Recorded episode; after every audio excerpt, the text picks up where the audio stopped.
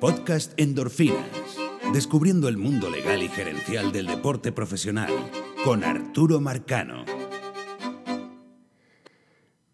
Bienvenidos a una nueva dosis de endorfinas. Esta semana creo que vamos a grabar dos podcasts. Este, si se quiere, es una especie como de podcast de, emergencia, pero que pudiera también luego eh, ser incorporados este tipo de definiciones y de conceptos sobre terminología de MLB más frecuentemente en futuros podcasts. Porque hoy solamente vamos a hablar de un tema, que es, lo que es la definición del roster de grandes ligas. Pareciera un tema sencillo y no lo es realmente. Y además lo complica aún más que los comunicados de prensa que emiten los propios MLB a veces eh, contienen terminología que no está, no está bien definida o que choca contra la terminología del convenio laboral, que es la que realmente, que es el documento que realmente define todo esto. Pero vamos a empezar desde el principio. Eh, hace poco, el, comisionado, la oficina del comisionado de las grandes ligas, como lo hace año tras año, anunció la cantidad de jugadores nacidos fuera de los Estados Unidos en los rosters de los equipos de grandes ligas los rosters del día inicial del equipo, de los equipos de grandes ligas. Y la cifra es 254 jugadores nacidos fuera de los Estados Unidos, lo que corresponde a un 29%, de una cantidad de jugadores de 876, 877 jugadores en total. O sea, 254 jugadores nacidos fuera de los Estados Unidos de un total de 877 jugadores. Entonces, muy, si se quiere, oportunamente, un, amigo me dice, pero bueno, ¿cómo, ¿cómo es esto de 877 jugadores? No hay 877 jugadores en, en los roster activos de las grandes ligas. Realmente los roster activos de grandes ligas, en su definición más estricta, serían los 25 jugadores, por los 30 equipos serían 750 jugadores. ¿De dónde salen 877 jugadores? Y, y yo creo que como pregunta es válida totalmente, totalmente, porque esta, cifra que publica MLB, que lo hace año tras año, está basado en un concepto de roster activo definido por el convenio laboral y no definido por la lógica de, los jugadores que pueden jugar, que sería la definición más sencilla y estricta del roster de 25. Y por esto esto genera confusión. Entonces, ¿de dónde salen estos 127 jugadores restantes? ¿Y por qué MLB no usa eh, solamente los roster activos en su, más, en su sentido más estricto para publicar estas, estas notas año tras año? Y la respuesta la respuesta está en el convenio laboral.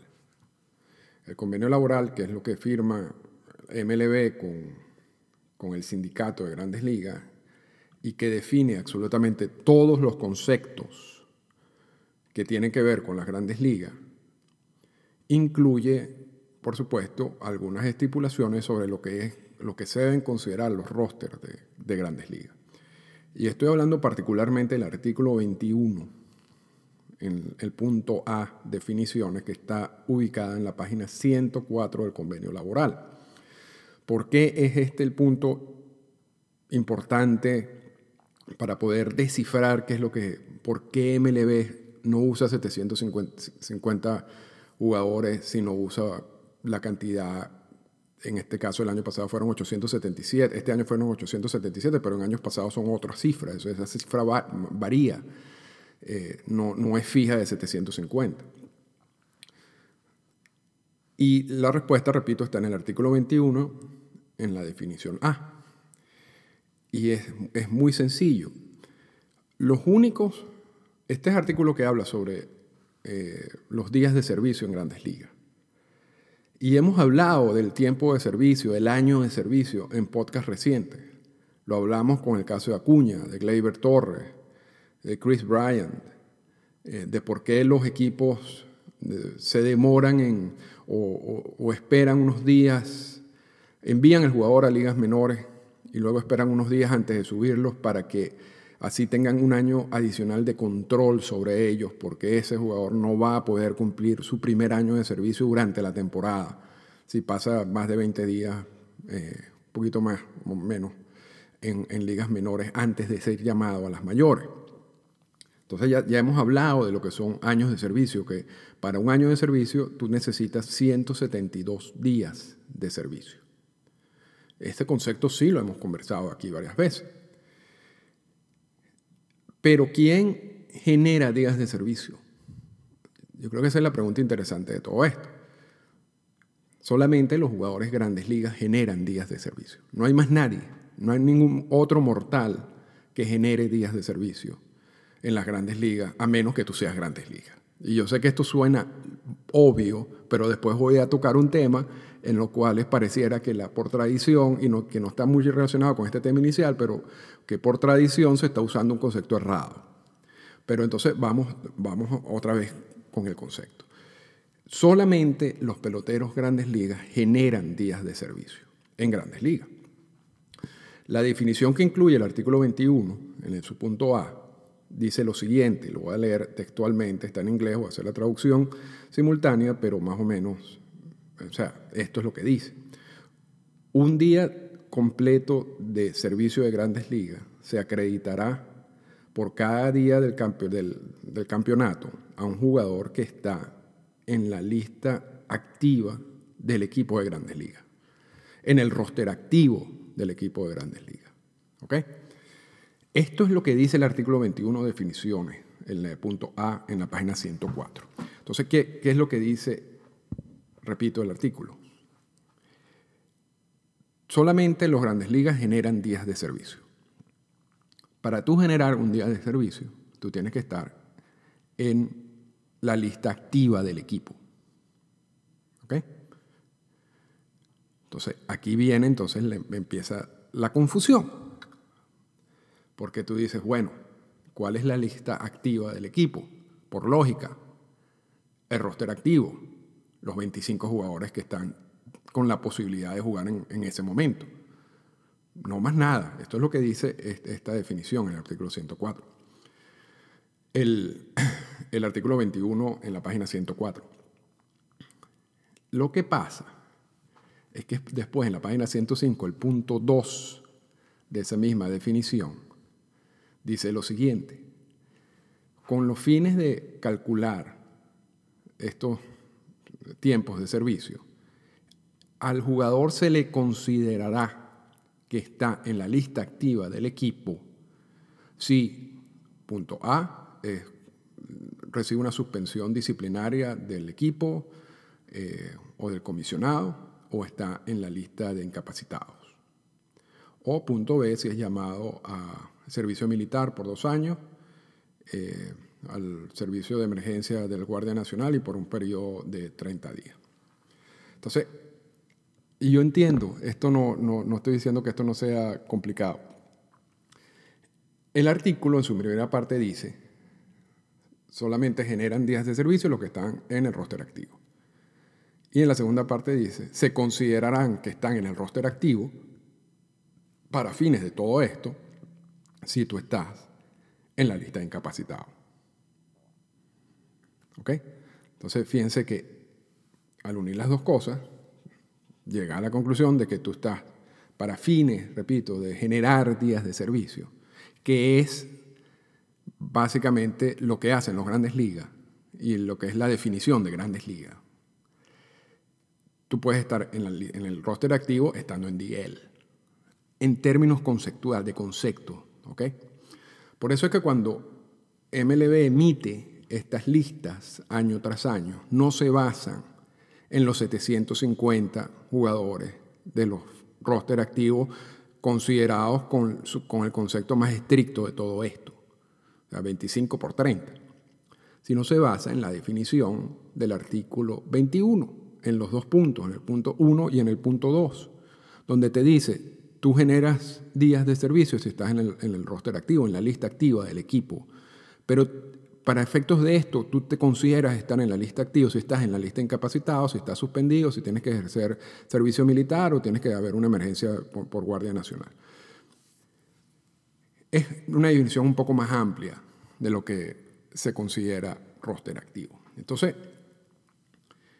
y es evidente que hay una diferencia, porque los jugadores en roster activo pueden jugar y los jugadores que no están en roster activo no pueden jugar, eso es lógico. Ahora, repito, la definición abarca los dos y siempre lo ha abarcado.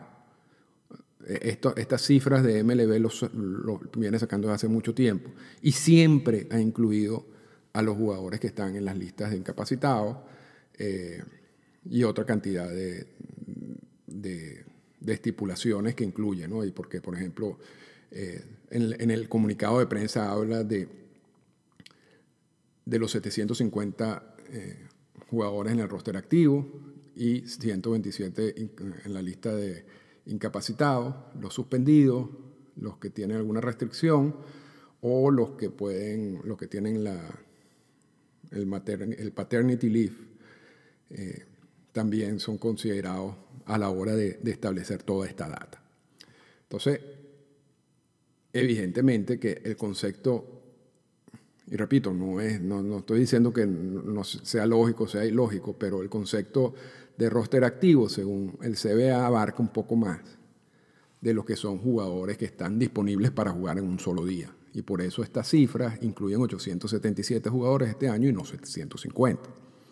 Ahora, está absolutamente bien que, que tú digas la confusión. De hecho, es perfectamente válido, perfectamente válido decir, mira, yo voy a calcular mi lista con base a los jugadores que están en roster activo, exclusivamente bajo un criterio estricto de los, de los jugadores que están disponibles para jugar en el día de hoy.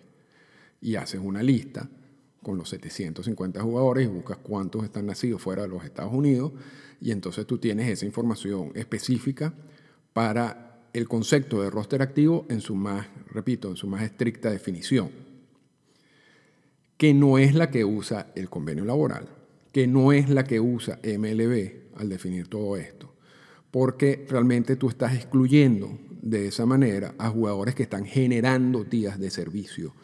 Y los únicos, los únicos que generan días de servicio son los jugadores grandes ligas. Entonces, tú no puedes hacer una lista de, cuántos jugadores foráneos hay en las grandes ligas, excluyendo jugadores que están generando días de servicio. O sea, esa es la lógica de por qué estas listas incluyen a todos estos grupos y por qué el convenio laboral define a, la lista de activos de una manera un poco más amplia. Pero repito, es perfectamente normal, o sea, yo, no estoy en contra de que tú vayas a hacer, una persona vaya a hacer una lista solamente basado en el concepto estricto de roster activo, aunque esa lista estaría mala, porque, repito, estás excluyendo gente que sí debería estar en la lista. Pero entonces ahorita saltamos a un punto adicional, que es quizás más interesante todavía. Y es que hay una tradición en varios países, y esto es un tema que hemos tocado antes, pero voy a aprovechar porque los, dos conceptos están relacionados. Hay una tradición en muchos países como República Dominicana y Venezuela, en donde los medios de comunicación esperan a que un jugador debute para darle el título de Grandes Ligas. O sea, antes que el jugador tome un turno lance una pelota, no es Grandes Ligas. Una vez que el jugador toma un turno o lance una pelota, entonces le decimos, este es el Grandes Ligas número, no sé, 300, 250, la lista que sea. Y eso está malo. Y eso lo he venido diciendo hace mucho tiempo. Eso está malo. Porque el jugador es grandes ligas, de acuerdo con todas las reglas, de acuerdo con el convenio laboral, en el momento en que es incorporado al roster activo. Y en el roster activo incluye, y vamos a poner algunos ejemplos después, pero vamos, vamos a quedarnos ahorita en el roster activo. ¿Qué es incorporado en el roster activo? En el roster de 25. Acuérdense de la definición de roster activo, ¿ok? Que ya acabamos de hablar, pero después vamos a ese punto. Es en ese momento en que el jugador ya es grandes ligas. O sea, el jugador, vamos a, poner un ejemplo, lo suben, no juega ese día, acumula un día de servicio. ya ese jugador es grandes ligas. Porque no hay más nadie que pueda generar días de servicio en el mundo, a menos que tú seas jugador de grandes ligas. Entonces ese jugador es grandes ligas. No solamente eso, ese jugador le paga, le pagaron por ese día. Ese jugador va a pagar impuestos por ese día. Ese jugador va a recibir todos los beneficios del convenio laboral por ese día de servicio. La cuenta para el cálculo del año de servicio empieza a contar desde ese momento.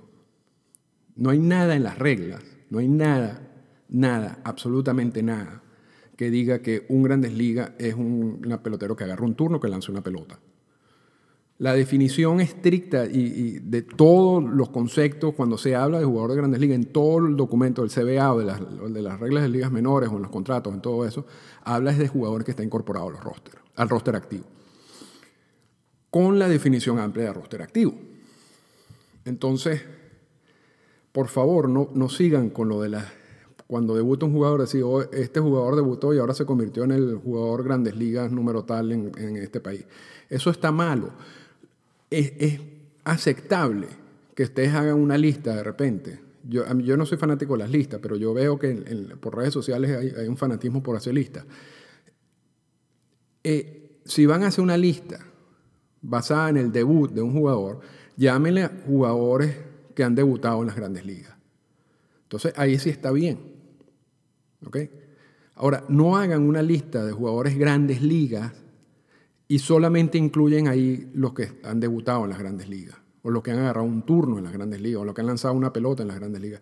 Porque jugador grandes ligas, de acuerdo con todas las definiciones, es aquel que está incorporado en el roster activo. Punto, punto.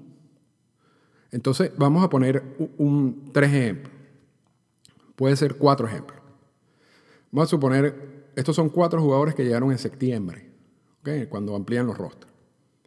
El primer jugador juega un mes completo en las grandes ligas, batea 20 cuadrangulares, empuja 30 carreras, un, tremendo pelotero, eh, un líder del equipo, el líder del equipo en ese mes. El segundo jugador agarra 40 turnos en las grandes ligas y se poncha 40 veces. El tercer jugador sube y nunca juega, porque es un relevista y el equipo en ese último mes estaba metido en la pelea y él, todos los abridores hicieron su trabajo, todo el resto de los relevistas hicieron su trabajo, entonces no, había, no hubo necesidad de utilizarlo. Y nunca lanzó una pelota en ese mes. El cuarto jugador, el día que lo incorporan al roster, se lesiona y pasa todo ese mes lesionado. Esos cuatro jugadores después de la temporada, los cuatro, salen del béisbol. No vuelven a jugar más nunca en el béisbol. Esa es la única experiencia que ellos tienen en las grandes ligas. ¿Cuáles de esos cuatro jugadores son grandes ligas? Pareciera lógico decir, bueno, evidentemente que el primero que batió 20 honrones y empujó 40 carreras y el tipo era un, eh, de los mejores peloteros en la historia de, las grandes ligas en ese mes. Bueno, el, segundo pelotero, porque bueno, se ponchó 40 veces en 40 turnos, pero, pero bueno, agarró 40 turnos. Ahora, el tercero, que nunca agarró un turno, mm, no creo. Y el cuarto, que estuvo en la lista incapacitado, que ni siquiera tuvo la, la posibilidad de agarrar un turno o de lanzar una pelota porque estaba en la lista incapacitado, bueno, ese menos. Bueno, la respuesta es que los cuatro son grandes ligas. Los cuatro acumularon la misma cantidad de días de servicio, los 30 días de servicio. A los cuatro le pagaron la misma cantidad de dinero. Los cuatro acumularon los mismos beneficios del, del sindicato. No, de acuerdo con las reglas, no hay diferencia alguna entre el que batió 20 honrones y el que no pudo jugar por lesión. Porque, repito, la definición de roster activo es amplia y abarca gente que está en la lista de lesionados. Eso no, eso no, lo, inventa, eso no lo estoy inventando yo, eso lo, lo indican las reglas. Entonces, repito, los cuatro jugadores acumularon 30 días de servicio en las grandes ligas. Los únicos que pueden acumular días de servicio en las grandes ligas son peloteros grandes ligas. Entonces, por tradición, en algunos países, en esos, en esos ejemplos, con estos cuatro jugadores, se hubieran excluido a dos jugadores como grandes ligas. Al que nunca agarró un turno o lanzó una pelota y por supuesto el que estuvo en la lista incapacitado y que por supuesto no podía jugar. Eso se les excluye, se les pone como en un limbo allí de, llegaron pero no jugaron. Y a los otros dos, los que, el, que fracasó totalmente, el que fue un, un, éxito, se les bautiza como grandes ligas. Entonces, realmente eso hay que cambiarlo, porque grandes ligas son los cuatro. Es imposible, repito, que una persona acumule un día de servicio si no es grandes ligas. Imposible, imposible. No hay nadie que pueda acumular días de servicio como Grandes Ligas, a menos que seas Grandes Ligas. Entonces, vamos a recuperar y darle el, bautismo necesario a, una cantidad de jugadores, porque son varios los casos que llegan a las grandes ligas, no juegan y entonces lo sacan de estas listas. O vamos a modificar estas listas, como lo han hecho mucha gente en Venezuela, yo creo que yo, yo, he insistido tanto en esto que yo he visto algunos cambios en ese sentido, donde, vamos, donde se enfoca en la lista no tanto en, jugadores grandes ligas, sino jugadores que han debutado en las grandes ligas, que es otra cosa. Ahora, eso es un concepto muy particular. Los jugadores que han debutado en las grandes ligas. Yo, ustedes también pueden hacer una lista como los jugadores que han dado hit en las grandes ligas o los jugadores que han ganado un juego en las grandes ligas. O sea, eso no tiene, no tiene límite. Pero realmente, si, si, si, la idea, si la idea es contabilizar a la cantidad de jugadores de un determinado país que han llegado a las grandes ligas, deberían hacerlo según lo que dicen las definiciones del convenio laboral y las reglas de las grandes ligas, que es todo aquello que todo aquel jugador que haya sido incorporado en el roster activo, en su definición amplia. Porque así como uno tiene que respetar esa regla, tiene que respetar el resto de la regla. Uno no dice, este jugador va a ser agente libre porque, eh, no sé, me da la gana que sean cinco años. No, tú tienes que acumular seis años de servicio porque eso lo dicen las reglas. Entonces, si respetamos esa regla, ¿por qué no respetamos esta otra? O sea, ¿cuál, es, el, cuál es el concepto, cuál es la definición en el, convenio laboral que hable de que tú tienes que agarrar un turno? O que tú tienes que lanzar una pelota para hacer grandes ligas. Eso no existe. Eso no existe. La pueden buscar si quieren. Entonces, yo, creo que eh, estos son términos que uno tiene que manejar y recientemente uno se da cuenta de la importancia de todos estos términos y de todos estos conceptos. Cuando uno, repito, cuando uno habla de Acuña, de Gleyber Torres, de Chris Bryant, eh, cuando uno empieza a hablar de los Super 2 o de los arbitrajes salariales, del tema de si son o no garantizados los contratos en arbitraje salarial, lo que pasó con, con Ezequiel Carrera. El Julio 2, el anexo 46, hay un poco, hay un poco la oferta calificada. Hay un poco de conceptos que nosotros tenemos que ir al documento, leer la definición y entender y aplicar esa definición. Uno de los pocos puntos en donde uno hace esto es cuando define los grandes ligas porque la tradición lleva a muchas personas a definirlo de acuerdo a una manera que no es la que dice la regla. Entonces, bueno, con esto terminamos este endorfinas un poco eh, intenso, si se quiere, sobre estas definiciones. Eh, pero yo creo que vale la, vale la pena ah, e, este punto, ¿no? Y, realmente el objetivo, eran dos objetivos que teníamos con el podcast. Uno, explicar de dónde salen esos números de 877 jugadores cuando, por lo menos este año, las grandes ligas publica esas listas de jugadores nacidos fuera de los Estados Unidos. Porque es perfectamente válido decir, bueno, han debido eh, tomar en cuenta solamente los roster activos en su, estricta, en su concepto más estricto. Y ya, entonces explicamos por qué no es así. Y por qué en vez de 750 se incluyen 877 y por qué cuando tú hablas de roster activo, según las mismas reglas del CBA, debes incluir gente que está en, la lista incapacitado. Porque todos esos generan días de servicio. Para efectos de y días de servicio, solamente lo pueden generar los jugadores grandes ligas. Entonces tú no puedes hacer una lista de grandes ligas, dividirlos por jugadores nacidos dentro o fuera de los Estados Unidos, cuando tú estás excluyendo grandes ligas de esa lista. Yo creo que esa es la lógica de todo esto. Y después saltamos al otro punto de que, bueno, si, si, esto es así para estas definiciones, y si esto es así, de acuerdo con lo que dicen los documentos, ¿de dónde salen esas listas de que, que esperan que un jugador debute para ser catalogado como grandes ligas? si realmente en ninguna parte de las reglas habla de eso, sino hables con la incorporación en el roster activo en su concepto amplio. Así que yo creo que espero, espero que estos, ambos, estos puntos hayan sido eh, aclarados. No estoy diciendo que sean fáciles, porque este mundo de las reglas y las definiciones no son fáciles.